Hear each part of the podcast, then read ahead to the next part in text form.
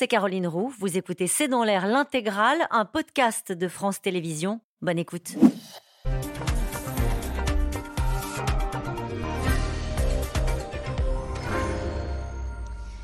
Bonsoir à toutes et à tous. Nous attendons vos questions SMS, Internet et réseaux sociaux pour alimenter notre discussion. C'est un nouveau coup dur pour les Ukrainiens. Quelques jours après le tir de missile qui a fait 45 euh, morts à Dnipro, le crash de l'hélicoptère du ministre de l'Intérieur ukrainien sur une école survenue ce matin dans l'embolier de Kiev jette le trouble. Les circonstances ne sont pas encore totalement établies. Le bilan fait état de 14 morts un simple accident, un tir hostile. Toutes les hypothèses sont encore sur la table à cette heure. les Allemands proposent d'aider euh, pour euh, conduire l'enquête. Mais si sur la livraison de chars Léopard qu'ils sont davantage attendus, la pression se fait de plus en plus forte, y compris euh, au sein de l'Europe sur Olaf Scholz. Et Volodymyr Zelensky réclame à l'instant de la vitesse dans les décisions, estimant que la tyrannie avance plus vite que les démocraties. Pendant ce temps-là, Poutine parle de victoire, se pose en victime de ceux qu'il appelle les nazis ukrainiens. Ukraine, l'espoir des chars allemands. C'est le titre de cette émission. Avec nous pour en parler ce soir, Anthony Bélanger. Vous êtes éditorialiste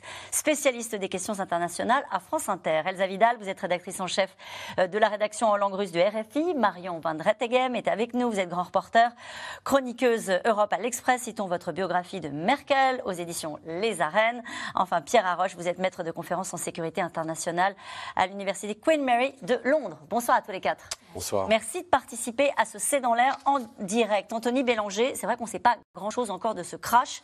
Ce qu'on sait juste, que c'était un choc pour les, et c'est un choc pour les autorités ukrainiennes et pour Kiev. Oui, parce que c'est pas, c'est d'abord d'une part parce que les, personnalités qui ont été tuées sont extrêmement importantes. Hein. c'est le ministre des, de l'Intérieur. Un ministre de l'Intérieur comme ça, déjà c'est important dans un, cadre ministériel. Mais en période de guerre, ça l'est d'autant plus qu'il, par exemple, en Ukraine, il préside à la garde nationale, qui est même, qui se bat sur le front, et que par ailleurs, il y a une vraie, un vrai enjeu à maintenir la sécurité et l'ordre public en Ukraine. Donc c'est à la fois euh, un accident grave et une personnalité très importante. Euh, évidemment, on peut rien, on peut rien dire. On peut, on peut absolument rien dire à l'euro. On peut rien dire parce qu'on sait rien. Parce qu'on ne sait rien. Et moi, j'ai tendance à penser dans ces cas-là qu'il faut s'en tenir à la version la plus ennuyeuse. Plus c'est ennuyeux. L'accident, le crash. L'accident, le crash, et on verra après. Le brouillard, l'absence de visibilité. Exactement. Euh, ce qui, il y a, par contre, il y a une chose qui m'a beaucoup étonné, c'est que, mais parce que je suis un peu loin, c'est qu'en fait des hélicoptères volent. Et j'ai pu constater effectivement en lisant à droite à gauche qu'il y avait beaucoup d'hélicoptères qui volaient dans le ciel ukrainien. C'est dire que les Ukrainiens ont quand même confiance dans le voilà, de leur défense aérienne et dans le fait qu'ils peuvent défendre, y compris des hélicoptères transportant des personnalités importantes. Euh, je, crois que c'est peut-être la chose qu'il convient de souligner à cette heure-ci. Pierre Arroche, sur, euh, sur ce qui reste à l'heure où on se parle d'un crash d'un hélicoptère, euh, on, apprend juste, et on, savait depuis ce matin, que ce ministre de l'Intérieur se rendait sur le front. Mm-hmm. Alors, on parle, effectivement, si on prend l'hypothèse de l'accident, je suis d'accord qu'il n'y a pas de raison de s'écarter de ça pour l'instant, c'est vrai que ça arrive, les accidents d'hélicoptère. Déjà, l'hélicoptère, on se demande pourquoi est-ce qu'il vole, c'est un moyen de transport euh, utile en période de guerre, parce que ça permet d'aller très rapidement sur le front en, euh, passant par-dessus euh, les milieux terrestres, et donc en allant beaucoup plus vite et beaucoup plus efficacement, même quand c'est difficile d'accès. Et c'est pour ça que les militaires utilisent souvent les hélicoptères pour se déplacer. Et effectivement, ça arrive parfois les accidents. Je pense qu'on peut se rappeler euh, d'un accident grave qui a eu lieu avec des hélicoptères français en 2019, où 13 euh, militaires français avaient péri au Mali. Et là aussi, c'était un, en tout cas, c'était un accident. Et donc, c'était pas des tirs ennemis qui avaient abattu ces hélicoptères. Et il y avait eu euh, des, des, un nombre important de, de, de, tués parmi les Français. Donc, effectivement, c'est un peu ce, ce, ce, double, ce double côté de l'hélicoptère. C'est très pratique en période de, de conflit, mais ça arrive. Parfois, il y a des hélicoptères qui se rencontrent les uns les autres mais on voit bien qu'on est dans un climat, dans un contexte, ça intervient après Dnipro, où forcément on se dit ça peut aussi être un tir de missile, ça peut aussi. Euh, ce sont des hypothèses qui sont voilà. évidemment je suis d'accord qu'il ne faut pas faire trop d'hypothèses. On se souvient que lorsqu'il y avait un missile qui était tombé sur la Pologne, beaucoup de gens ont essayé de chercher les hypothèses les, plus, les, plus, les moins ennuyeuses et ce n'était pas forcément les meilleures. Voilà. Mais je suis d'accord aussi que c'est intéressant de noter que c'est un ministre donc un rang suffisamment important, qui va sur, le front. Voilà. Parce qu'effectivement, euh, les Russes, et a fortiori Vladimir Poutine, ils ne sont pas tous à défiler le gouvernement sur le front, à aller serrer la main des soldats sur le front, etc. Donc je pense que c'est aussi, évidemment, c'est une tragédie, et on parle du ministre, en plus c'est tombé sur une école maternelle, ce qui est encore plus... Avec un enfant qui a été tué. Voilà, mais c'est aussi un symptôme du fait que les dirigeants ukrainiens, bah, c'est à l'image du président Zelensky, ce sont des dirigeants proches de l'armée. Hein, euh, Zelensky, il était encore dans le Donbass euh, auprès des troupes sur le front en décembre. On se souvient que lorsque Kherson a été euh, prise par l'armée ukrainienne, il est allé très vite voir les soldats sur le front dans une ville qui venait d'être prise et qui était à portée de, des, canons russes. Donc ils ont cette logique de dire on n'est pas une sorte d'élite lointaine qui travaille sur des cartes au fond d'un bunker, on est avec les soldats et c'est sûr que ça les rend populaire parce qu'il y a, y un, lien qui se forge avec un, psychologique qui se forge avec l'armée. Et puis ça donne aussi l'image à l'opinion de façon générale que c'est un gouvernement qui tient ses informations de source directe, qui va sur le front voir comment ça se passe, que c'est pas des gens qui euh, ont 15 intermédiaires et dont on se demande qui est le, conseiller qui leur dit euh, comment ça se passe sur le front, ce qu'on dit parfois un peu euh, avec Poutine. Hum. Il n'y a eu aucune déclaration de la part des Russes et aucune déclaration de la part des autorités ukrainiennes sur ce qui s'est passé sur ce crash Non, pour l'instant, il y a eu trois versions qui ont été présentées de manière très sobre et euh, laconique. Donc, on va se donner un petit peu de temps. Du côté russe, moi, la déclaration que j'ai notée aujourd'hui, c'est celle du représentant permanent de la Russie à l'ONU, euh, Vassili Benzia, qui a reconnu en revanche que le tir de Dnipro était bien du fait de la Russie mhm. et euh, a rappelé que c'était quand même la faute de l'Ukraine qui se serait trop bien défendue si elle n'avait pas tenté d'abattre ce missile. Alors, il ne serait pas tombé sur. En gros, ils essaient d'expliquer que c'est un la défense antiaérienne ukrainienne qui a dévié le tir du missile russe. Ce qui est une rhétorique très habituelle. Si l'Ukraine ne se défendait pas, il n'y aurait pas de victimes. Si l'Europe ne maintenait pas euh, son soutien euh, à, l'Ukraine par un armement, cette guerre serait finie depuis longtemps. Ah non, pardon, ce n'est pas une guerre. Donc il y a, toujours cette rhétorique qui est revenue. Par ailleurs, il y a, un petit problème aussi, c'est qu'il y a eu des euh, chats échaudés, craint l'eau chaude, hein, ou l'eau froide, comme vous voulez. Mm. C'est-à-dire que la, mauvaise communication sur, une, sur un accident a pu créer de véritables problèmes. Souvenez-vous encore une fois du missile sur la Pologne, où Zelensky s'était précipité pour expliquer que c'était la Russie et pas l'Ukraine, et ça avait été une catastrophe euh, de communication, mais pas seulement de communication, y compris d'interprétation. Ça avait, ça avait blessé les Occidentaux, fâché les Américains. Euh, il, n'y reviendra pas. Enfin, en tout cas, il y prendra compris récemment sur Dnipro, ce ministre ukrainien qui avait laissé entendre que ça pouvait être un tir de la défense aérienne ukrainienne avant de se, de se raviser. Justement, je pense que c'est intéressant de, rapprocher les, trois événements. Le, le, tir en Pologne, le tir sur l'hélicoptère dont on ne sait rien, effectivement, et celui sur, sur Dnipro. Euh, dans, le cas de Dnipro, il semble que l'enquête montre quand même que ça a été à l'origine un missile HK-22, euh, mm. qui est donc un missile qui était inapproprié en l'occurrence, qui était un missile beaucoup trop gros, qui était très imprécis, qui date des années 60, qui est destiné à détruire des navires de guerre et qui, de toute façon euh, tiré sur une ville de forte densité de population comme Dnipro était fatalement destiné à tuer un grand nombre de civils. C'est vrai qu'il y a eu une erreur de communication au moment de l'Ukraine, mais finalement, et Zelensky a eu largement eu un, gros tort en fait d'insister sur le fait que c'était les Russes et pas les Ukrainiens qui et pas la défense ukrainienne qui avait tiré. Euh, malgré tout, je pense que ça ne change rien. Il ne faut pas perdre de vue le fait que que ce soit de la défense euh, euh, missile antimissile ukrainienne ou une attaque russe directe, il ne reste que c'est au départ une attaque russe faite en effet avec des, des engins et un matériel militaire disproportionné destiné à tuer des civils et ça dit beaucoup sur la stratégie russe en soi, qui, à mon avis, qui, ça dit deux choses sur la stratégie russe. D'une part, c'est que l'objectif russe, c'est véritablement de détruire l'Ukraine et les Ukrainiens, de raser les villes s'il le faut, de faire des victimes civiles s'il le faut, de détruire les, infrastructures vitales au maximum pour asphyxier totalement la population. Et le deuxième objectif, c'est de miser sur le temps long, euh, de penser peut-être à juste titre que la guerre très longue qui s'annonce, parce qu'elle sera très longue de toute façon, euh, sans qu'on connaisse les objectifs, peut profiter plus à Poutine. Nous sommes des douillets, nous sommes des Occidentaux, nos populations et nos opinions sont extrêmement fragiles. Les Américains, le, le, Congrès a malgré tout basculé du côté des républicains qui ont une tentation isolationniste.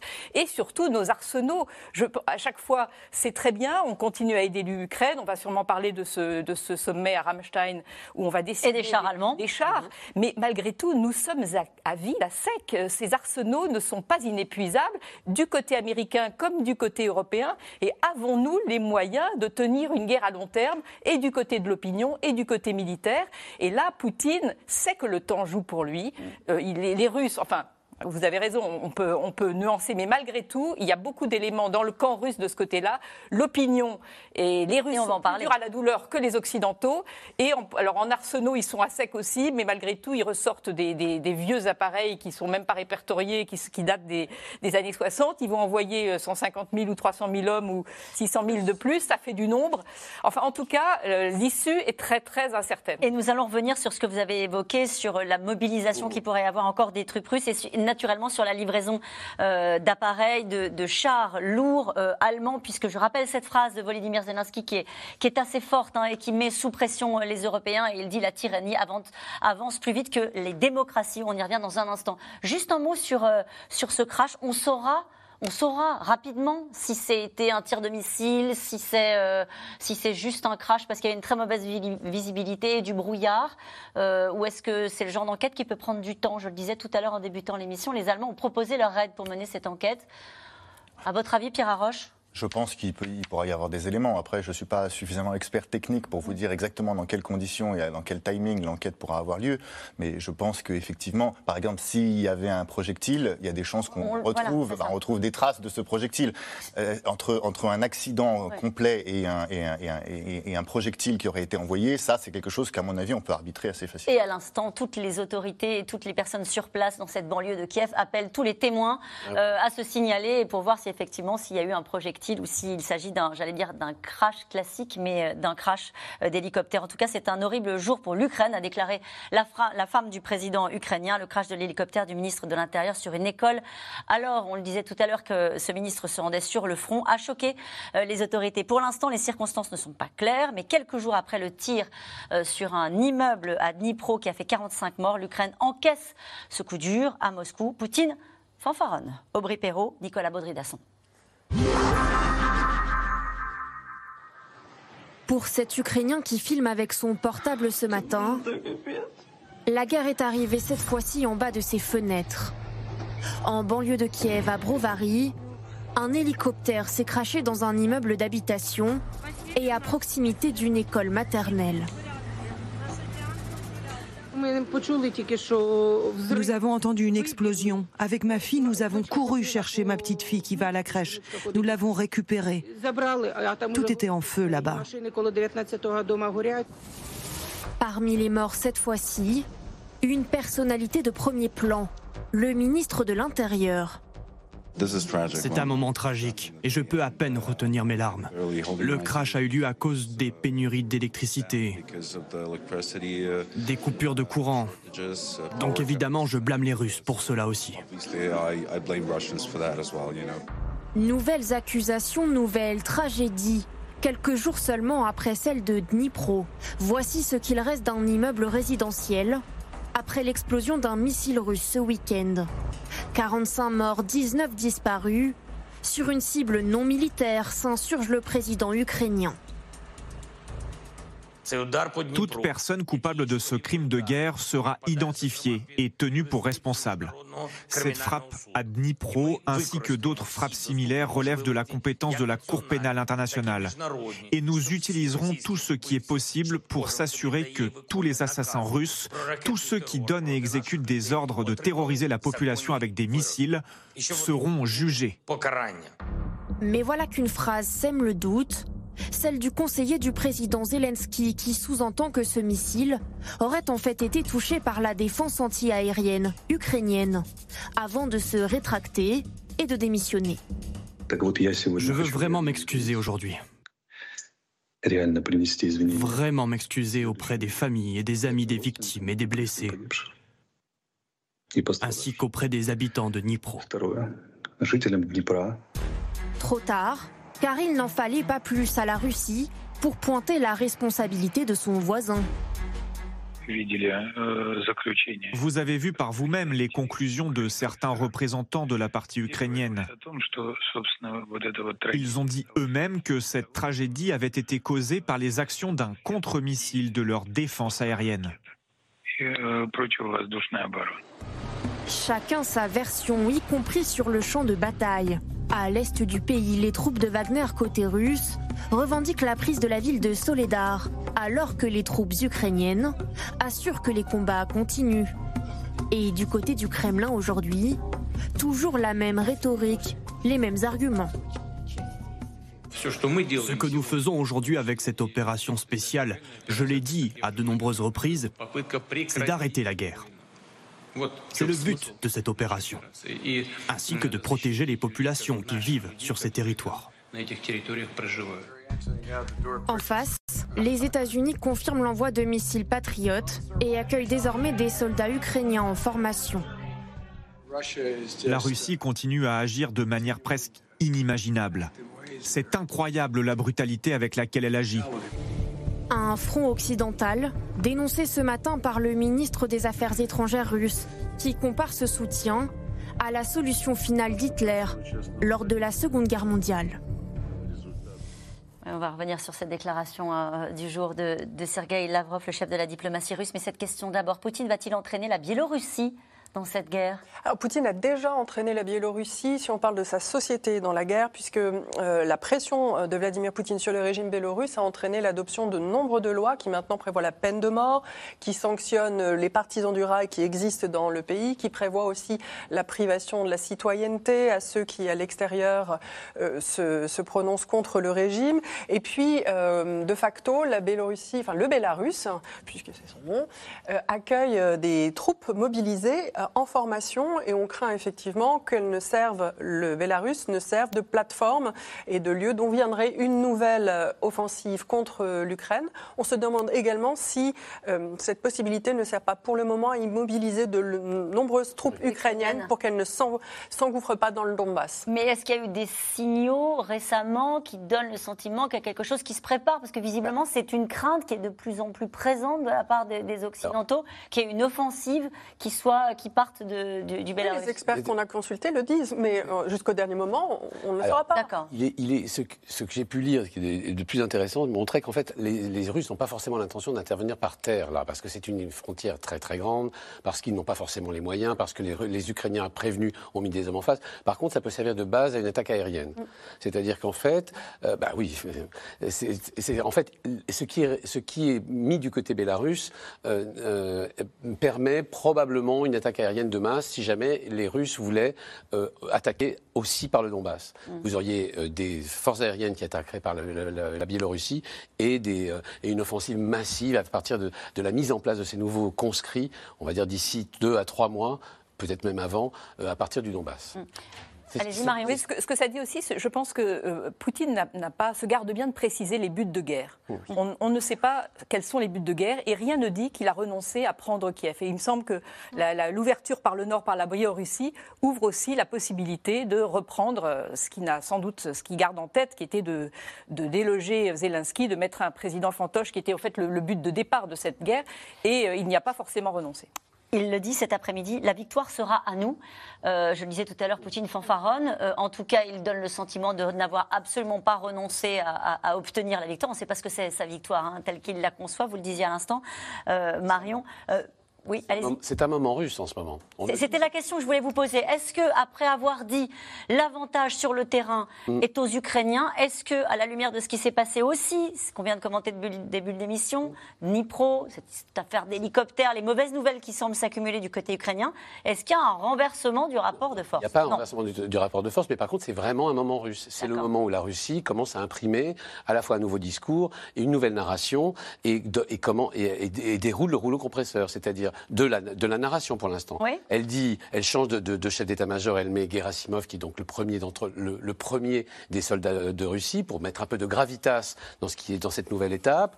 Elle passe ensuite, elle, elle explique ensuite, euh, Gerasimov est là simplement parce que les nouveaux soldats, les nouveaux conscrits sont en train en ce moment de monter au front et de remplacer les, troupes anciennes. Elle a réussi malgré tout à obtenir une victoire symbolique à Soledar, euh, parce que la, Wagner, euh, ça doit être Wagner, c'est effectivement un peu la, la, la carte euh, sauvage de, de, de, Vladimir Poutine, mais la victoire est russe, quoi qu'il arrive. Euh, quand on choisit de se battre en duel, on choisit le terrain et on choisit aussi les armes. C'est ce que les Ukrainiens et les Russes ont fait en choisissant en choisissant euh, et Soledar. Et là, en, ce moment, c'est plutôt une victoire et un moment symbolique de victoire pour la Russie. C'est ce qu'ont dit les, Russes cet après-midi, qu'ils avaient donc obtenu la victoire à Soledar, ce que ni les Ukrainiens. Et on voit bien qu'il y a une mise en place à la fois militaire, symbolique, euh, comment dire, euh, victorieux, enfin, militaire, militaire par Soledar, symbolique par la, la nomination de Gerasimov, et discursif, narratif, avec ces discours de la de, la, de l'opposition de l'Occident et de l'Occident et de la et, de la Russie, de la de la sauvetage de la de la civilisation, de ce fameux discours de Lavrov, qui est en fait qui participe de ce moment russe. Alors oui, effectivement, on va reprendre cette phrase hein, de Sergei Lavrov. Tout comme Napoléon a mobilisé presque toute l'Europe contre l'Empire russe, comme Hitler a mobilisé et conquis la plupart des pays européens pour les lancer contre l'Union soviétique. Aujourd'hui, les États-Unis ont monté une coalition. Ah, non, je, voudrais juste nuancer un peu ce qu'on a dit. D'abord, la comparaison avec Hitler et Napoléon, elle est un peu renversée, puisque dans ces cas-là, c'était des, États qui cherchaient, enfin des acteurs qui cherchaient à envahir la Russie. Là, c'est la Russie qui cherche à envahir un autre État. Donc euh, on sait très bien que le rapport de l'offensive à la défensive, c'est pas le même. Ensuite, quand on dit c'est un moment russe, il faut voir qu'est-ce qui est stratégique. Ce qui est stratégique, c'est qui euh, pour qui c'est le plus coûteux et qui voit son appareil de guerre le plus endommagé. C'est ça qui est vraiment important. Et la réponse est? Bah, la, réponse, c'est que ces éléments ne sont pas forcément décisifs. C'est-à-dire qu'effectivement, un, un élément symbolique, par exemple la, euh, victoire, entre guillemets, de Soledar, c'est-à-dire quand on fait une attaque frontale très coûteuse, qui prend des mois, tout ça pour prendre une toute petite ville, est-ce que vraiment c'est un signe d'une grande force? Non. En réalité, la, seule question qui vaille, et on ne peut pas l'arbitrer complètement, c'est qui souffre plus dans cette histoire? Est-ce que vraiment, en réalité, et il est possible que dans le fond, ce soit en fait une victoire, euh, une victoire ukrainienne, si en fait les Russes ont dépensé beaucoup plus euh, et ont souffert beaucoup plus, et, finalement, parce qu'on sait que Wagner a eu beaucoup de pertes, etc. Donc c'est ça qui compte.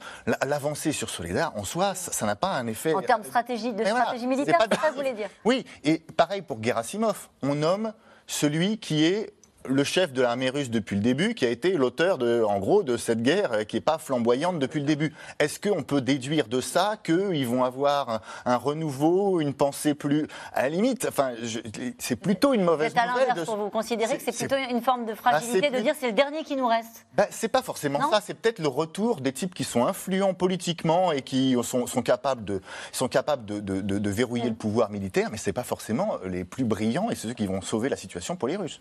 C'est tout tout à fait un, problème d'interprétation. C'est-à-dire, ce que je dis, c'est que ce moment russe est en fait euh, un moment qui est en train d'être monté pour donner, non pas, ça n'a rien de stratégique, ça n'a oui, c'est le narratif, c'est ce, que vous disiez. Ce n'est pas un problème d'être raisonnable, ce n'est même pas un problème de, combien d'hommes on a perdu. C'est un peu, je vous donne un exemple. Quand Napoléon remporte la victoire du pont d'Arcole, le pont d'Arcole, c'est un tout petit truc qui, qui, qui, euh, mm. qui, traverse une toute petite rivière et qui n'a aucun sens mm. militaire et stratégique. Il a trouvé qu'à ce moment-là, il fallait, il fallait raconter cette histoire-là pour que les Français s'enthousiasment et comprennent que la victoire était, était, était, euh, était napoléonienne. C'est un peu ça que fait euh, Vladimir Elsa Vidal, il faut trancher entre les deux. Alors moi, je, trancherai dans le sens de l'agenda intérieur russe. Donc Vladimir Poutine aujourd'hui euh, était en déplacement à Saint-Pétersbourg. Aujourd'hui, on célèbre le 80e anniversaire de la fin du blocus de Saint de Leningrad à l'époque par les troupes nazies. Donc c'est très important de rappeler que la Russie a été un bastion contre le nazisme, à quel point euh, l'Ukraine est assimilée au nazisme. Et encore une fois, ces changements, pour moi, hein, je les, ces changements dans euh, les dirigeants qui sont à la manœuvre dans l'opération spéciale La Guerre, c'est avant tout une manière pour Vladimir Poutine de maintenir l'incertitude entre eux, de ne donner l'avantage à personne, de faire en sorte que celui qui avait été nommé Sourovikine pour remplacer les, militaires décriés par Wagner finalement soit lui aussi mis de côté et qu'on remette Gerasimov au-dessus de la mêlée. Gerasimov qui, lui, n'a jamais soutenu euh, la guerre en Ukraine. Donc à chaque fois, Vladimir Poutine se maintient la distance avec ces créatures de manière à ce qu'elles soient toujours stimulées à lui rendre des services, que personne ne puisse se dire je suis dans mon fief, je suis tranquille, et lui, il reste l'arbitre. Ça traduit une fragilité ou pas du tout? Non, ça traduit, ça traduit une capacité à rebattre les cartes en interne, et puis aussi à écouter finalement des conseillers, et on voit qu'il y a plusieurs moments dans cette guerre. Alors à la fois Vladimir Poutine tient à distance ses conseillers pour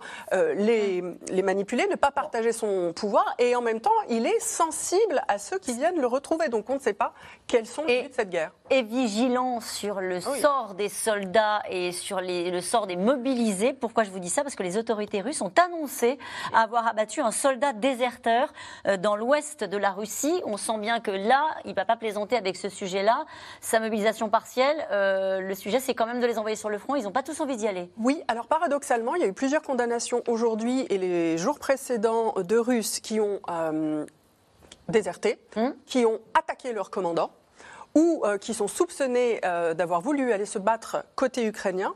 Et pour l'instant, les condamnations sont plutôt raisonnables ce, ne sont pas des 15 ans ou 20 ans comme on a pu le croire. là, ils l'ont abattu, du coup. Lui, ah bah, évidemment, et les Wagner, et tout dépend.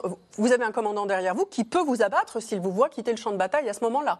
Mais pour le moment, on a vu tomber aujourd'hui notamment beaucoup d'informations disant Ah oui, des jeunes gens partis en groupe 8 euh, qui se sont fait attraper à Kaliningrad. Euh, l'accusation est en cours, mais les peines qui sont tombées pour les autres sont plutôt de 5 ans, 2 ans. Est-ce que c'est ça qu'on attend là dans les semaines et les jours qui viennent, c'est-à-dire l'arrivée des mobilisés euh, russes annoncés par euh, Vladimir Poutine? Ben, Je pense que malgré tout, ces mobilisés qui seront des bras cassés, parce que ce pas du tout des gens entraînés à la guerre. la Russie a perdu dès le début de la guerre euh, tous ses cadres officiers, toutes les, meilleures parties de son armée ont été, ont été éliminés. Donc là maintenant, on, est plutôt dans, le, dans la chair à canon. Malgré tout, le nombre, ça compte. 300 000 personnes qui arrivent, même s'ils ne savent pas vraiment porter une Kalachnikov, ça compte par, rapport euh, au camp d'en face. En revanche, dans, la, motivation, c'est vrai que là, le rapport de force est en faveur des Ukrainiens. On voit que les Russes essayent par tous les moyens de, déserter, que de toute façon, ils n'osent pas euh, critiquer la guerre en public. Y a une, la, dictature joue son, rôle, alors que du côté des Ukrainiens, on voit qu'ils n'ont qu'une envie, c'est de, retourner au front le plus possible. Et à la limite, euh, il y a autant de millions de combattants qu'il y a de, personnes actives en, Ukraine. Donc, ils sont, je pense qu'eux, ils se jusqu'au dernier, euh, jusqu'à la dernière goutte de sang, alors que les Russes, on ne sait pas. Et on parlait de la, mobilisation. C'est un sujet aussi chez les Wagner, puisque le président serbe s'inquiète de voir le groupe Wagner chercher à recruter en Serbie via des petites annonces. oui, bien sûr. tout, est bon. Euh, oui. Tout est bon chez Wagner. Euh, encore une fois, je, tiens à expliquer que Wagner n'a jamais. enfin, pour l'armée russe, ça n'a rien de nouveau. On l'a déjà dit, je crois, dans une émission. Là, pour l'armée russe, euh, avoir des commandos un peu spécialisés qui vident les prisons et qui, qui font des, choses un peu, un peu compliquées que l'armée russe régulière ne peut pas faire, ils ont connu ça tout le temps. L'armée russe est aussi une armée qui a toujours été euh, habituée à avoir des commissaires politiques à ses côtés. Mmh. C'est donc c'est vous dire qu'en fait, on peut difficilement comparer les armées occidentales avec l'armée russe. Mmh. Voilà une armée qui, pendant 70 ans, s'est battue avec un commissaire politique euh, à côté de chaque pour lui dire ce qu'il fallait faire. Donc c'est une armée qui a, l'habitude d'être sous contrainte, c'est une armée qui a l'habitude d'avoir des, commandos. alors, Bien sûr que Wagner, c'est quelque chose de nouveau. Bien sûr que c'est une forme moderne de ces bons vieux commandos qui vidaient tous les goulags euh, au, moment des, attaques, de, contre la, de, la Seconde Guerre mondiale. Euh, ce qu'il faut simplement comprendre, c'est que de toute façon, les Russes feront toujours en sorte de de nous surprendre. C'est-à-dire que nous, nous avons depuis le début l'impression de faire une guerre technologique, de fournir des chars et des, et des, choses, extrêmement, et des choses extrêmement puissantes. Ils vont, ils vont répondre parce qu'ils savent faire de mieux, c'est-à-dire mettre des milliers d'hommes, et pas forcément si mal formés, euh, par vagues successives, pour submerger le front. Dans le hachoir à viande. Ouais, mais alors avoir beaucoup d'hommes, c'est sûr que ça peut être intéressant, notamment quand on est dans des positions défensives, mais ça dépend pour quoi faire. C'est-à-dire quand on a des hommes qui sont de moins en moins formés, c'est-à-dire que les, vagues successives sont de moins en moins formées et doivent aller de plus en plus vite, de moins en moins équipés, c'est-à-dire que c'est de plus en plus intensif en hommes. Et comme les productions d'équipements accélèrent pas, mais ils ont de moins en moins de matériel est-ce qu'on peut, leur, on peut leur faire faire des opérations combinées complexes euh, du type euh, coordination entre l'artillerie, euh, les blindés, l'infanterie millimétrée et faire des opérations pour reprendre Kiev? Non. C'est-à-dire que s'il s'agit simplement de tenir euh, des positions, de ne pas faire grand-chose, ça peut, voilà, ça peut, ça peut effectivement le, côté masse. C'est difficile d'aller attaquer cette masse. S'il s'agit de faire des opérations complexes, ça peut être au contraire, justement comme on disait tout à l'heure, qui souffre le plus, ça peut être le meilleur moyen de détruire l'armée russe, de l'envoyer au casse-pipe. En tout cas, la pression, on en a un petit peu parlé, se fait euh, chaque jour de plus en plus forte sur les épaules du chancelier allemand Olaf Scholz, prié par les pays européens, on l'a dit tout à l'heure aussi par Volodymyr Zelensky, de donner son accord à l'envoi de chars lourds Léopard à l'Ukraine, mais au sein du gouvernement, comme dans le pays, le sujet ne fait pas consensus. Magali Lacrose et Christophe Roquet. À peine nommé hier matin ministre allemand de la Défense et déjà tous ses micros tendus avec la même question. L'Allemagne va-t-elle livrer ou non ses chars léopards à l'Ukraine? La réponse n'est pas encore très claire. Notre armée doit s'adapter à la nouvelle situation mondiale provoquée par la guerre en Ukraine. Depuis quelques jours, la pression monte pour Berlin. Ses alliés lui demandent d'agir, et vite, car en Ukraine, sur le terrain, le temps presse. L'Angleterre, qui vient de promettre 14 de ses chars Challenger à Kiev, exhorte l'Allemagne à lui emboîter le pas. Vous avez ce débat en ce moment en Allemagne. Un char est-il une arme offensive ou défensive Eh bien, ça dépend de quelle façon on l'utilise. S'il s'agit de défendre votre pays, alors je dirais qu'il s'agit bien d'un système d'armement défensif. Deuxièmement, non, vous n'êtes pas seul. Il s'agit d'une coalition internationale. Décision allemande demandée et très attendue, donc d'autant que le feu vert de Berlin est indispensable pour que d'autres pays européens en possession de chars germaniques puissent eux-mêmes les transférer en Ukraine. C'est la règle. La Finlande et la Pologne qui voudraient en livrer doivent donc attendre. À Davos depuis hier, les présidents polonais et lituaniens insistent gentiment pour que l'ami allemand se prononce enfin. Nous espérons que nombre de nos partenaires et alliés donneront des chars à l'Ukraine.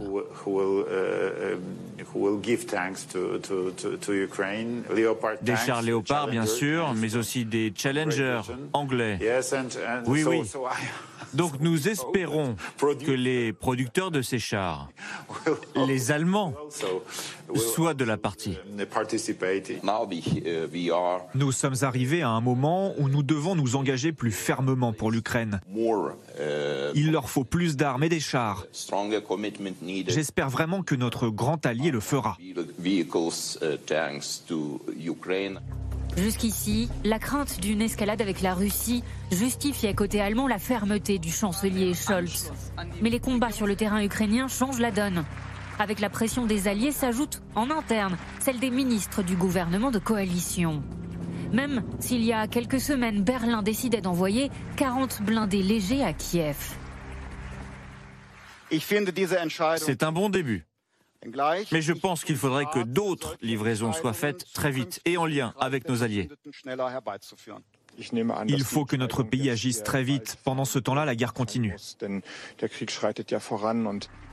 Mais cet après-midi à Davos, Olaf Scholz réitère le soutien allemand à l'Ukraine sans en dire plus. L'Ukraine se défend avec beaucoup de succès et un courage infini. Depuis l'étranger, une alliance internationale menée par le G7 apporte à l'Ukraine un soutien économique, financier, humanitaire et militaire.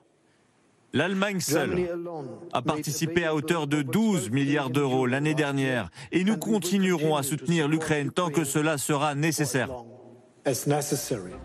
Le prochain rendez-vous des Alliés dédié à la défense de l'Ukraine se tiendra ce vendredi sur la base américaine de Ramstein en Allemagne. Peut-être l'occasion pour le chancelier d'annoncer quelque chose.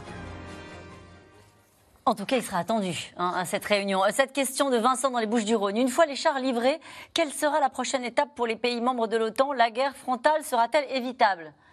D'être avec vous. Euh, oui, on n'est pas dans la guerre frontale, mais ce qui est vrai, c'est qu'à chaque fois qu'on a dit qu'on voulait s'arrêter à une ligne rouge en disant, faut se souvenir qu'il y a un an, on disait on va envoyer du matériel non létal. Après, on a dit on va envoyer du matériel défensif. Ouais, après, on a dit on du matériel défensif. Et après, c'est du défensif léger. Et puis après, c'est du défensif lourd. Et puis après, ce sera des avions. Mais oui, mais ce qui est, ce qui est intéressant quand même dans ce rétrospectif, c'est qu'on se dit, euh, en fait, et c'est là où on peut réfléchir à ce que dit le président Zelensky.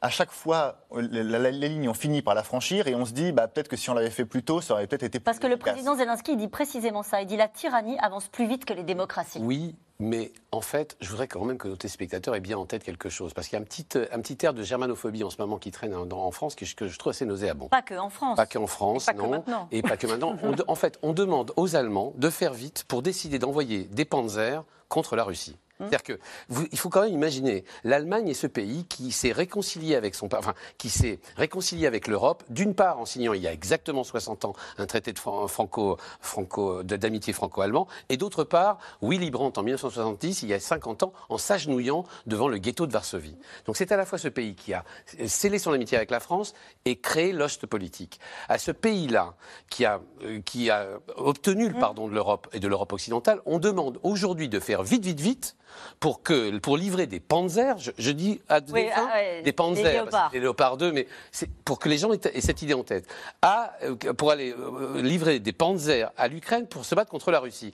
En plus, ça a un petit côté prophétie autoréalisatrice. Parce que que dit Vladimir Poutine? Qu'il se bat contre des nazis ou des armes fournies, à des, armes occidentales fournies par des nazis l'Allemagne fournirait des Léopard 2. Donc je demande simplement aux gens de, prendre un tout, de reprendre leur souffle, d'imaginer la révolution copernicienne qui est en train de, de d'accomplir l'Allemagne et de faire comme un bon allié depuis 60 ans de l'Allemagne, c'est-à-dire aider l'Allemagne à prendre cette décision, l'aider. Ça veut dire quoi l'aider ben, C'est pas la critiquer, pas lui dire qu'elle va pas assez vite ou pas assez loin. L'aider, ça veut par exemple dire le 22 janvier prochain, il va y avoir un, sommet franco-allemand parce que c'est justement les 60 ans du traité franco-allemand euh, d'amitié. Peut-être d'aller à Berlin, de faire un discours à la De Gaulle, de faire quelque chose qui mmh. puisse euh, accompagner cette décision allemande et lui, et lui expliquer que lui parler par exemple fraternité entre les deux peuples, lui dire qu'on la soutiendra, faire un discours un peu solennel, quelque chose qui montre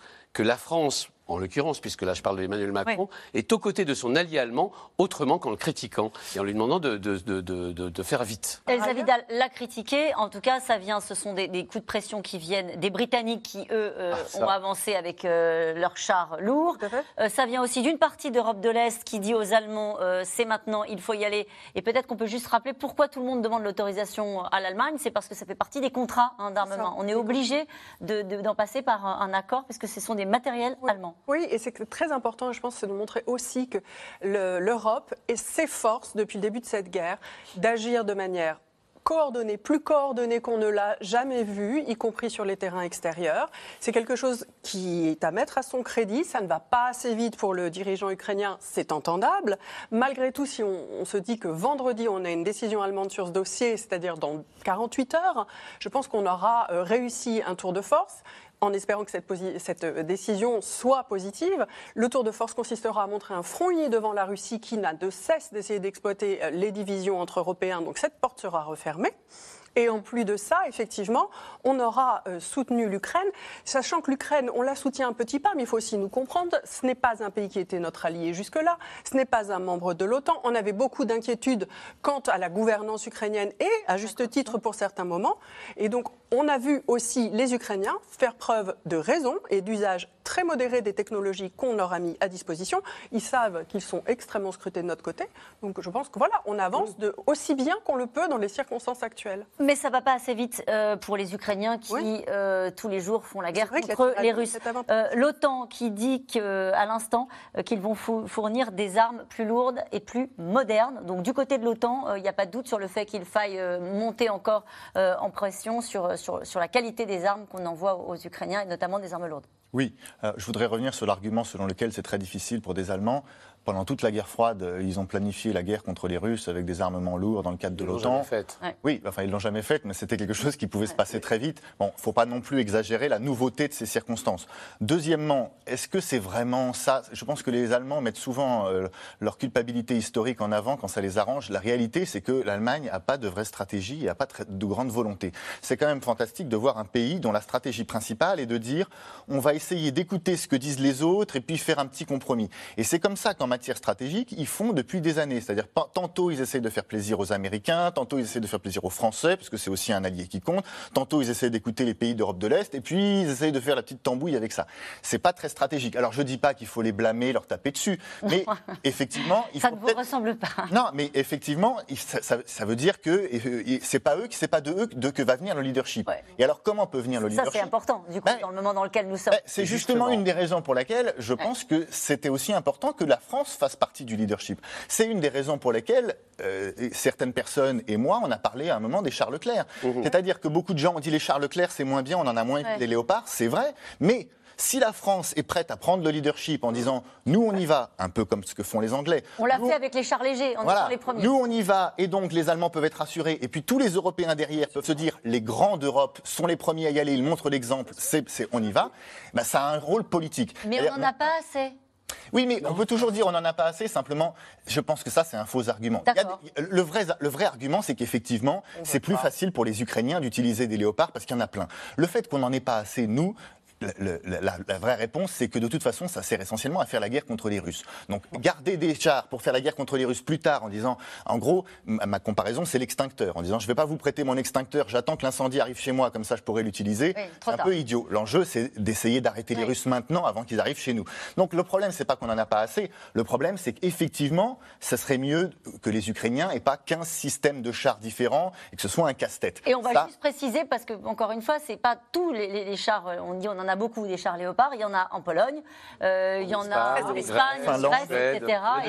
Et, mais il faut l'accord des Allemands. Qu'aurait fait Angela Merkel? Qu'aurait fait Angela Merkel? D'abord, comme euh, Olaf Scholz, ça dépend de sa coalition, parce qu'on parle toujours de l'Allemagne comme un seul bloc. Il ne faut pas oublier, on oublie toujours en France que ça ne marche pas comme chez nous, qu'il n'y a pas un chancelier qui, comme un président de la République, décide, fait le, fait le chaud et le froid.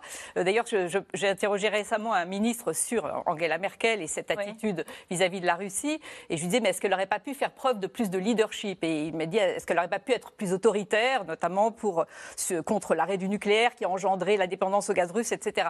Il a dit, ah oui, est-ce que Macron a réussi à imposer sa réforme des retraites? Donc même un président de la République, de la 5 République, avec l'autorité qu'il a, euh, ne, ne, sait pas faire ce qu'un chancelier allemand, qui est un Premier ministre à la tête d'une coalition et d'un regard qui doit euh, toujours se référer au bout de stack, n'arrive pas à faire. Donc Angela Merkel, euh, par rapport à Olaf Scholz, elle a une force d'abord, elle a deux forces. La, première, c'est qu'elle connaît parfaitement Poutine, même si elle a fait des, erreurs historiques, elle n'a jamais été naïve. Et d'autre part, c'est quelqu'un qui a une capacité à évoluer. Scholz, c'est quelqu'un de très rigide et, et d'assez peu enclin au dialogue. Angela Merkel était très forte dans, la concertation et dans l'écoute. Et là, ce que la, faute de, je pense, l'erreur de Scholz là, c'est qu'on est, c'est de prendre la mesure d'un moment crucial de la guerre, d'une étape importante. On parle de cette mobilisation à de la Russie, de cette offensive de printemps. Il y a la fonte des neiges qui arrive, donc euh, les, chars français, les AMX 10 euh, euh, qui marchent avec des roues, ça ne va pas aller dans la boue. On est dans une guerre de position maintenant, et c'est vrai que la pression se fait sur ces chars Léopard 2. Euh, ce sera l'objet du sommet de Rammstein euh, à l'initiative des États-Unis avec 50 euh, pays alliés. Et les Allemands, ils bloquent de deux manières. Ils bloquent leur propre livraison à l'Ukraine pour les raisons qu'on a expliquées, par, par, pacifisme, par cette lourdeur de la, de la coalition, pour des tas de raisons, pour, par, par, leur inquiétude d'avoir remis en cause complètement leur, leur modèle et leur, leur système de, de, de, économique et politique. Et ils bloquent aussi la livraison, l'exportation euh, euh, différé. Enfin, c'est-à-dire que ces Charles Leclerc, ils les ont vendus dans 12 pays européens, il y en a 2000 en tout en Europe, et ils bloquent parce qu'en effet, les contrats militaires permettent, enfin, empêchent, et Dieu merci, parce que nous, euh, les Rafales et les Mistral qu'on a vendus en Égypte ou ailleurs, Dieu merci, ils ne peuvent pas les utiliser, les vendre aux Russes comme ils le veulent. Donc pour les, pour les contrats militaires, le, vendeur initial a le droit de veto sur la, la, vente au deuxième degré.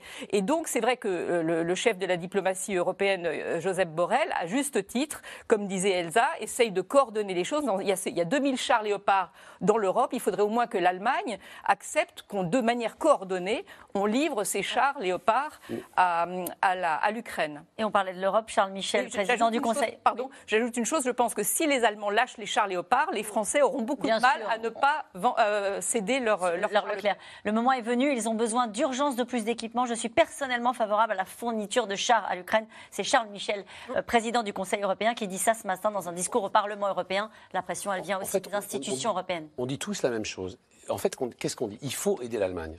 Il faut aider l'Allemagne Rammstein. Euh, dans cette, réunion de vendredi, il faut aider l'Allemagne probablement. vous avez raison, euh, en, suivant l'exemple britannique, mais, mais d'un point de vue de vieil allié, c'est-à-dire en lui fournissant des chars Leclerc, on est d'accord sur, sur, cette idée depuis le début. Il faut absolument accompagner l'Allemagne parce que, je le, je le répète, c'est vraiment une révolution copernicienne pour elle. Ça veut dire que la population allemande est réticente aussi Mais la population allemande euh, vit depuis 70 ans sur une constitution qui est fondamentalement pacifiste. Ensuite, elle a été formée, la, la population allemande, à se tourner vers l'Est pour, pour, à la fois pour un problème d'avenir économique, mais aussi de, réparation historique. Elle est, donc il, la population allemande est pacifiste, elle comprend qu'il va falloir aider, euh, que son il, faut, lui laisser du temps. Il faut juste accompagner. Il faut juste accompagner. Il faut aider l'Allemagne. Soyons de bons alliés et dont l'Allemagne à notre mesure. Petite nuance, il n'y a pas la population allemande. Il y a au gouvernement trois partis qui sont en contradiction les uns avec les autres. Il y a les Verts qui sont extrêmement euh, Habeck et, et, Baerbock extrêmement euh, pour euh, soutenir l'Ukraine et envoyer des, forces militaires aux Ukrainiens contre les Russes. Et il y a le SPD, le chancelier Scholz, qui était le vice-chancelier d'Angela Merkel, qui était le, parti social-démocrate et le plus euh, idéologiquement le plus porté à un partenariat avancé avec la Russie. et c'est le plus frileux sur le fait de s'opposer avec la Russie. Que dit le nouveau ministre plus ambigu et plus cynique sur euh, business. Van ils ont changé de ministre de la Défense. Que dit le nouveau ministre Boris Pistorius? Ah bah, Pistorius, donc il remplace. Euh, alors là, pour le coup, c'était vraiment un bras cassé. La précédente, elle n'arrêtait pas de faire des gaffes, donc c'est mieux que ce soit lui et ça permet de, un nouveau départ. Malgré tout, c'est un ministre SPD, c'est un ministre scholzien et qui, euh, en 2018, disait déjà euh, euh, il faudrait mieux atténuer un peu les sanctions à la Russie, c'est pas bon pour le business allemand, etc. Donc il est complètement. Et s'il refusait? Et s'il refusait?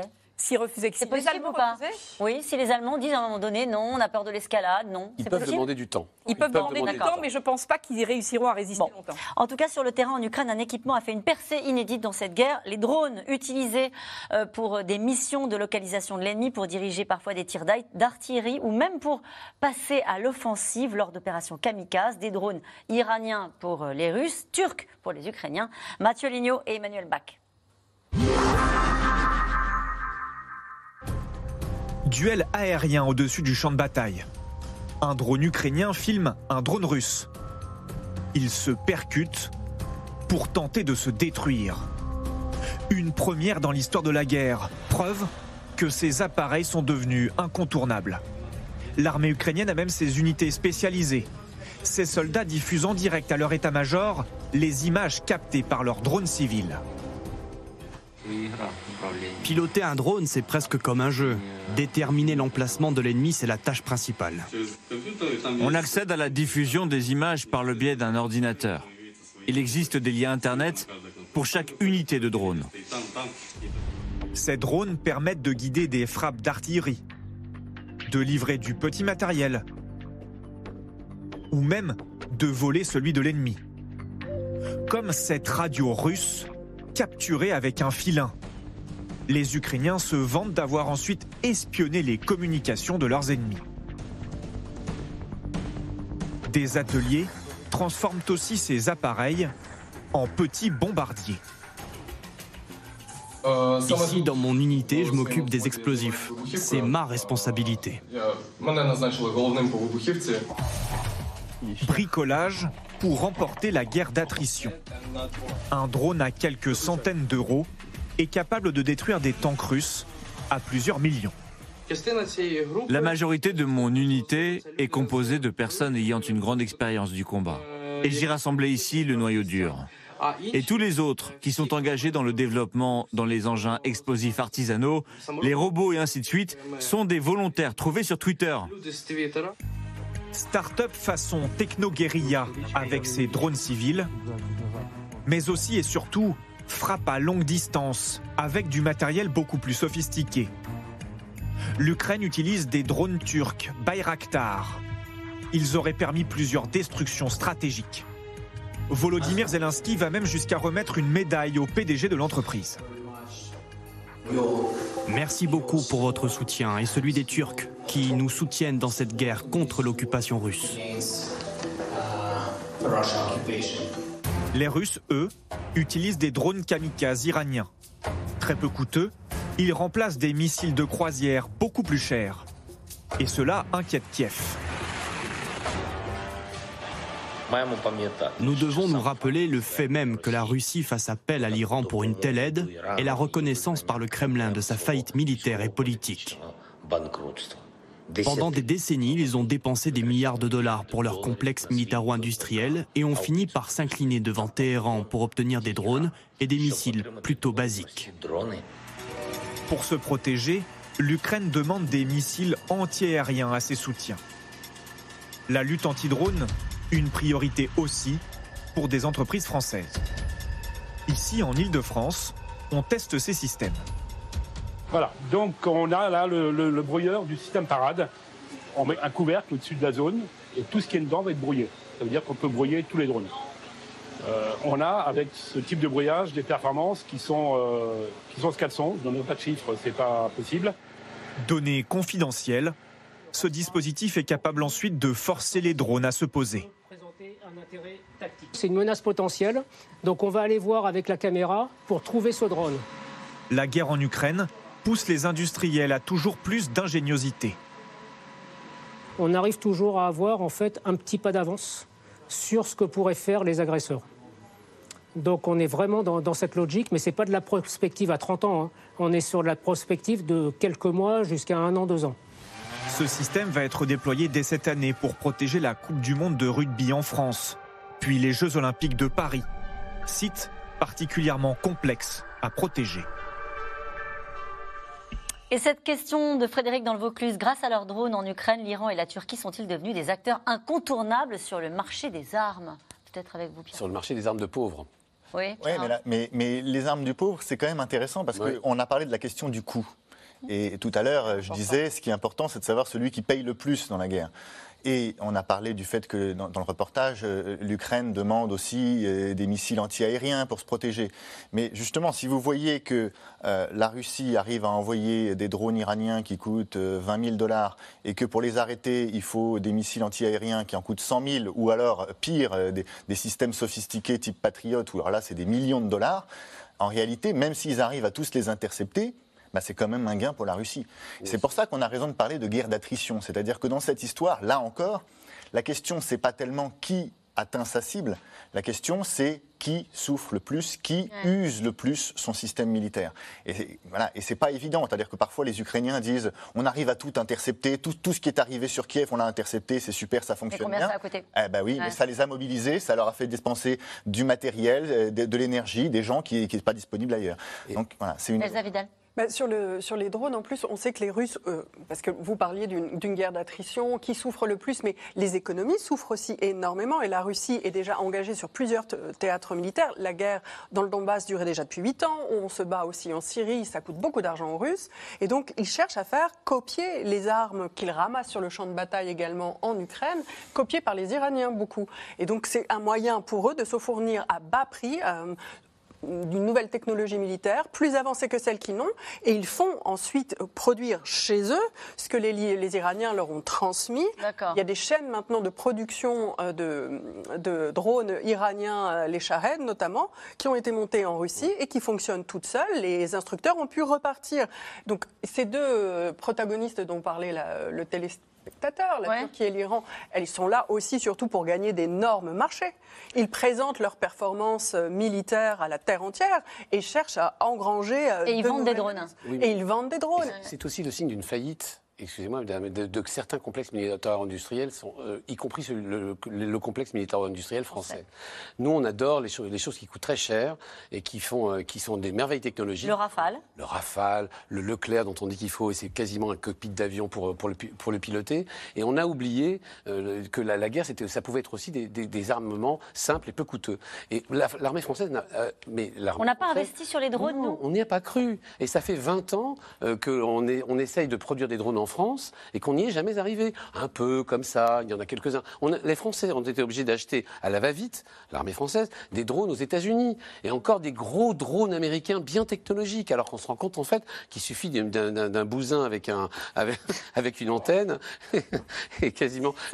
vous, voyez ce que je veux dire mm. Qui fait vous, vous et qui, et qui emporte une charge. Une charge des drones kamikazes qui font des ravages. Alors les Américains, eux, n'ont pas fait cette erreur. Ils ont fourni notamment à, à l'Ukraine des centaines de drones, de drones kamikazes, des petits drones kamikazes. Donc ils savent faire cette révolution. Mais l'armée française n'a pas su ça, la faire. Ça, on le découvre dans cette guerre-là, l'usage du drone, parce que ça n'a pas été utilisé par non, le passé. Ça a été utilisé, mais je, je, voudrais dire que finalement, les Russes aussi font un peu pareil, parce que quand ils disent on a euh, des missiles hypersoniques euh, qui là aussi oui. coûtent euh, ah oui, des, des millions et des millions. Mais, ça, c'est de l'intimidation. Mais non, mais c'est pas simplement que c'est de l'intimidation. C'est est-ce que vraiment c'est ça qui est utile? C'est-à-dire, est-ce que vraiment ils vont, ils, vont, ils vont atteindre des cibles en Ukraine avec des trucs qui coûtent des fortunes Ou est-ce que, en fait, ce qui est, c'est, décalé par rapport à la réalité du terrain, ou en réalité, c'est plutôt cette guerre qui se joue? La, sur, Pardonnez-moi. Sur investissement technologique, tout le monde est un peu pris dans ce dilemme. C'est-à-dire, est-ce que je, je, suis dans la, la, la, conquête technologique pour montrer que je suis au même niveau que les très grands, que les États-Unis, etc.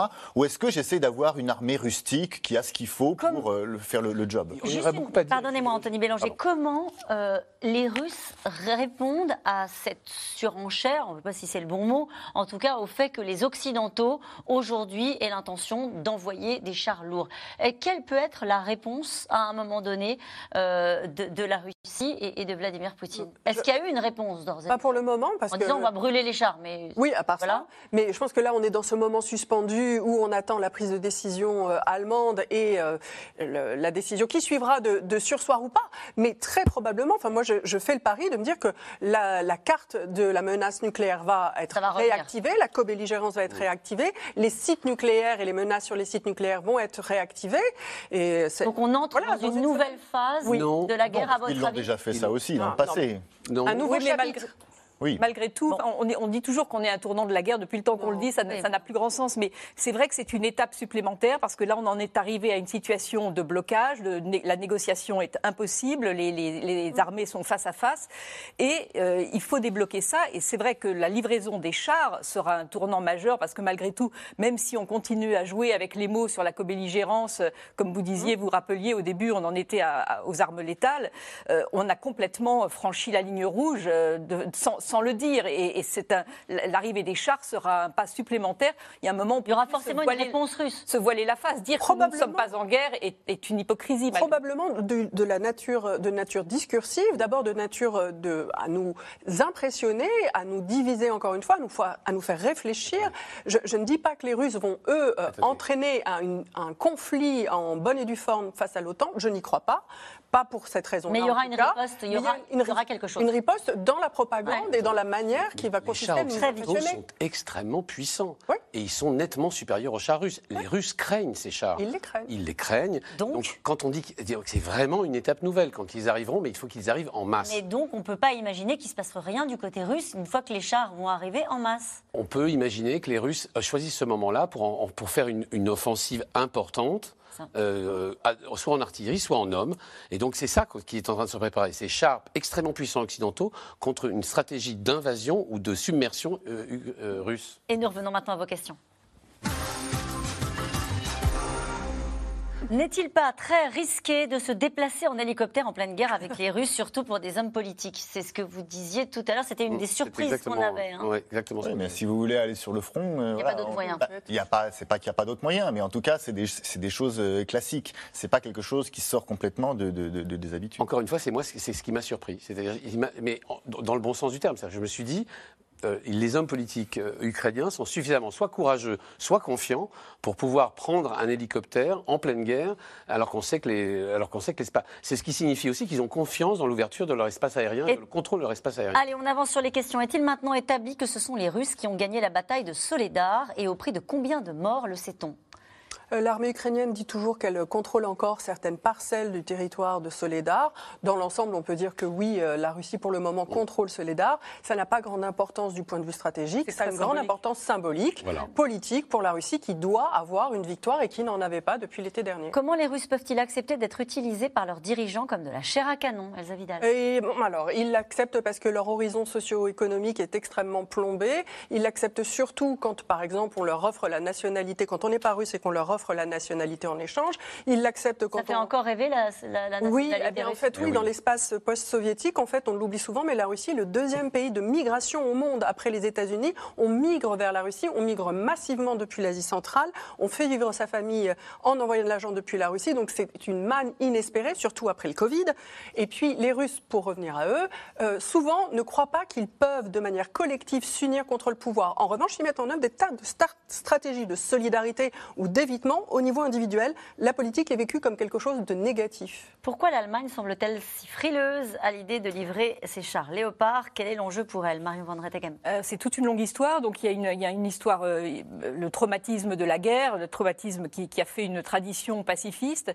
Et il y a le fait que le SPD, justement, pendant la guerre froide, notamment sous l'impulsion de Willy Brandt, avait, avait, euh, avait conçu cette politique du, de la Ostpolitik, du rapprochement avec l'Union avec soviétique, ce qui permettait aussi la réunification de l'Allemagne. Et puis Willy Brandt était le maire de Berlin, donc c'était le maire de la ville divisée, donc il, fallait tendre les bras. Et il y a toujours eu, et c'est resté jusqu'à Olaf Scholz et au sein du SPD, ce qu'on se disait euh, hors antenne avec Anthony Bélanger, c'est que quand, une fois que le SPD aura rompu avec cette tradition d'amitié de, avec la Russie et de ce, cette espèce de tabou d'entrée de, en guerre avec la Russie, euh, toute l'Allemagne sera débloquée parce que c'est vraiment, ce sont les plus idéologues et sur la, dans la construction du pipeline Nord Stream, c'était les, les, les, plus. Mais elle n'a pas déjà rompu avec ça en acceptant des sanctions économiques petit à petit, contre la Russie. C'est long et puis là encore, il y a le système allemand, tout est lent. C'est un, un, régime de lenteur. Il y a le Parlement et même si donc une décision radicale se prenait à Rammstein vendredi, euh, il faudrait encore que le chancelier passe devant son Bundestag, devant son Parlement. C'est, les, les, Allemands mettent très longtemps à décider, mais une fois qu'ils ont décidé, ils agissent. Plus en arrière. Au contraire, on agit vite et après on, on va dans la rue et ça n'en finit plus. Allez, Philippe, dans les Landes, ne faites pas de parallèle avec des choses de, de l'actualité, d'accord. Euh, Philippe, dans les Landes, les Américains vont-ils livrer des chars lourds à Bram pour l'instant, ils n'ont ils ont pas, ils ont, ils ont pas, ils ont pas indiqué directement qu'ils voulaient le faire, mais c'est tout à fait possible parce que là, je dis aussi, il y a cette dynamique qui fait que de toute façon, on augmente en fait, les Américains ont un ordre, on, le, font, le font en ordre. C'est-à-dire qu'ils veulent d'abord que les Européens décident d'envoyer des. Et pourquoi? Et parce que depuis le début, c'est eux qui prennent les décisions lourdes et compliquées. C'est eux qui envoient des missiles patriotes, c'est eux qui envoient des. Ce sont les Britanniques qui ont pris la première, les premiers la décision. Justement. Ah. Justement. Euh, les Britanniques ont pris cette décision en partie parce qu'eux-mêmes pouvaient le faire, en partie pour faire la nique aux Français qui, parce qu'ils ont exactement le même nom de char et le même type de char que nous avons nous. Ils appellent chez eux des, euh, des Challengers et nous, ça, s'appelle les Leclerc. On ne cessera jamais assez de dire que c'est Leclerc qui rouille en France ferait mieux d'aller euh, d'aller euh, être utilisé ce pourquoi ils ont été conçus, c'est-à-dire en Ukraine. Mais bon, ça c'est une autre affaire. Par contre, il y a des moments européens. Depuis le début, c'est beaucoup de moments américains ou de son allié le plus le plus précieux, le plus euh, britannique. Il est là, il faut qu'il y ait un moment européen. Et c'est ça que les Américains disent en disant d'abord les léopards et ensuite et pourquoi, bien sûr les Abrams. pourquoi Pardon, quel est leur intérêt jusqu'à présent? Ils ont été leaders sur. Oui, mais une, une, une, alliance, je veux dire, l'OTAN, ce n'est pas c'est pas la caserne. Ce que j'essaie de dire, c'est que c'est pas le, le, le, le, capot qui décide et tout le monde qui obéit. Il faut aussi qu'il y ait un moment de consensus et de partage. Allez, la Russie renouvelle ses troupes sur le front. Quel est l'état des troupes ukrainiennes? Sont-elles remplacées? On ne le sait pas. On, ne, le sait pas. C'est une information qui est gardée assez secrète. On nous montre en revanche effectivement des, des soldats blessés qui sont désireux d'aller au front, de retourner au front dès qu'ils ont fini leur convalescence. Ce qu'il y a, c'est qu'il faut bien comprendre, c'est que la défense ukrainienne ne dépend pas de l'armée. La défense ukrainienne, c'est l'armée plus toute la société, mmh. Mmh. et y compris les femmes. Donc effectivement, les Ukrainiens sont bien qui conscients. Qui sont des combattantes. Hein, qui sont des combattantes, absolument. J'en connais. Je veux dire, c'est fréquent. toute la société ukrainienne. Est toute la société. Je veux dire, elles ne sont pas simplement sur l'arrière. Elles, ont, elles, sont, aussi en armes sur le front. Pourquoi pas aussi des livraisons occidentales d'hélicoptères ou d'avions de combat, Pierre Arroche C'est l'étape d'après? Alors, les avions, c'est une question qu'on a posée assez tôt en disant, c'est compliqué, parce que comment est-ce qu'on achemine des avions? Et là, on s'était dit que c'était plus compliqué, il y avait plus de risques euh, d'interférence, où euh, les avions, on ne saurait pas s'ils sont, s'ils sont attaqués en tant qu'avion ukrainien ou en tant qu'avion euh, de l'OTAN, etc. C'est ça la prudence qu'il y avait. Mais bon, il est tout à fait possible qu'à un moment, là encore, sur l'évolution des besoins, l'évolution de la dynamique de la guerre, là aussi, on ouvre des portes. Il n'y a pas de ligne infranchissable. Et après la carte Gerasimov, quelle carte restera-t-il à Poutine Question de Sébastien dans le Nord pour vous, Elsa Vidal? Bah, elles sont infinies en fait. Il y a des recompositions infinies euh, qui vont s'offrir à Vladimir Poutine. Il a une capacité en fait à tirer parti des situations et à tirer parti des rivalités. Tous les hommes dont nous parlons, Prigogine, Kadyrov, Gerasimov, ont un avis, mais ils ont surtout des obligations. Vladimir Poutine les garde bien au chaud. C'est sa manière à lui aussi de rester un homme à part dans le système. Pourquoi ne voit-on pas l'avion russe, l'aviation russe en action? Ils sont pétés de trouille, tout simplement. Ils ne peuvent ah pas décoller sans qu'il y ait. Bah oui, bah, Défense ils, ils, sont obligés de lancer leurs missiles quand ils les lancent de l'heure de 80 km au, comment dire, à l'intérieur des frontières russes pour ne pas être touchés par les HIMARS, par exemple. Et puis on l'a bien vu, les, Ukrainiens sont même capables de taper dans la profondeur des, bases aériennes. Allez, Poutine prépare-t-il une grande offensive? Oui. Très probablement, oui. On, se pose la question d'où? Depuis le Bélarus ou au Donbass? En tout cas, tous les signes l'indiquent, y compris les signes symboliques. Mais Et une dernière question. pour Pardon? Ce serait pas forcément bon pour eux parce qu'ils auraient du mal à le faire. Très vite, comment peut-on croire que ce conflit ne va pas sortir des frontières, des frontières ukrainiennes? Parce que tout le monde a fait preuve de mesure jusque-là, même si les victimes sont terriblement nombreuses. Mais, et merci, mais, c'est le mais qui est posé par, euh, euh, par vous, Marion Van Rettegam. Merci à vous quatre. On se retrouve demain dès 17h30 pour euh, C'est dans l'air l'invité. Ensuite, C'est dans l'air belle soirée à vous.